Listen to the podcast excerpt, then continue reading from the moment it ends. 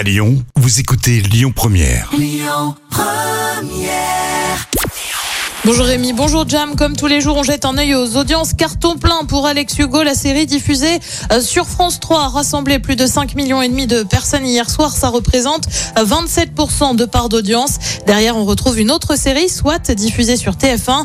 M6 prend la troisième place avec Mission Travaux. Ma maison est en chantier. L'actu du jour, c'est Colanta qui revient. Bah ouais, on avait à peine eu le temps de se remettre de l'édition des héros pour les 20 ans et les scandales de tricherie. Édition euh, sans vainqueur. Hein. On le rappelle que bah bim, déjà Colanta est de retour.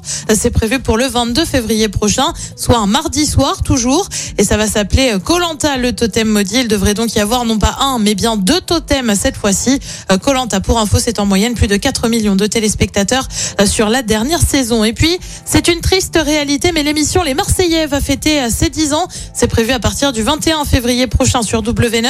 L'émission se déroulera au Mexique à partir de 18h50 tous les soirs.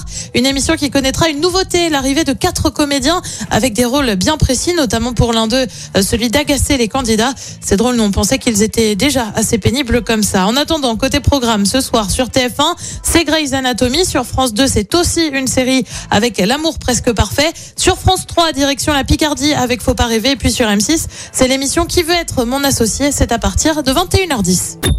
Écoutez votre radio Lyon Première en direct sur l'application Lyon Première, lyonpremière.fr et bien sûr à Lyon sur 90.2 FM et en DAB+. Lyon Première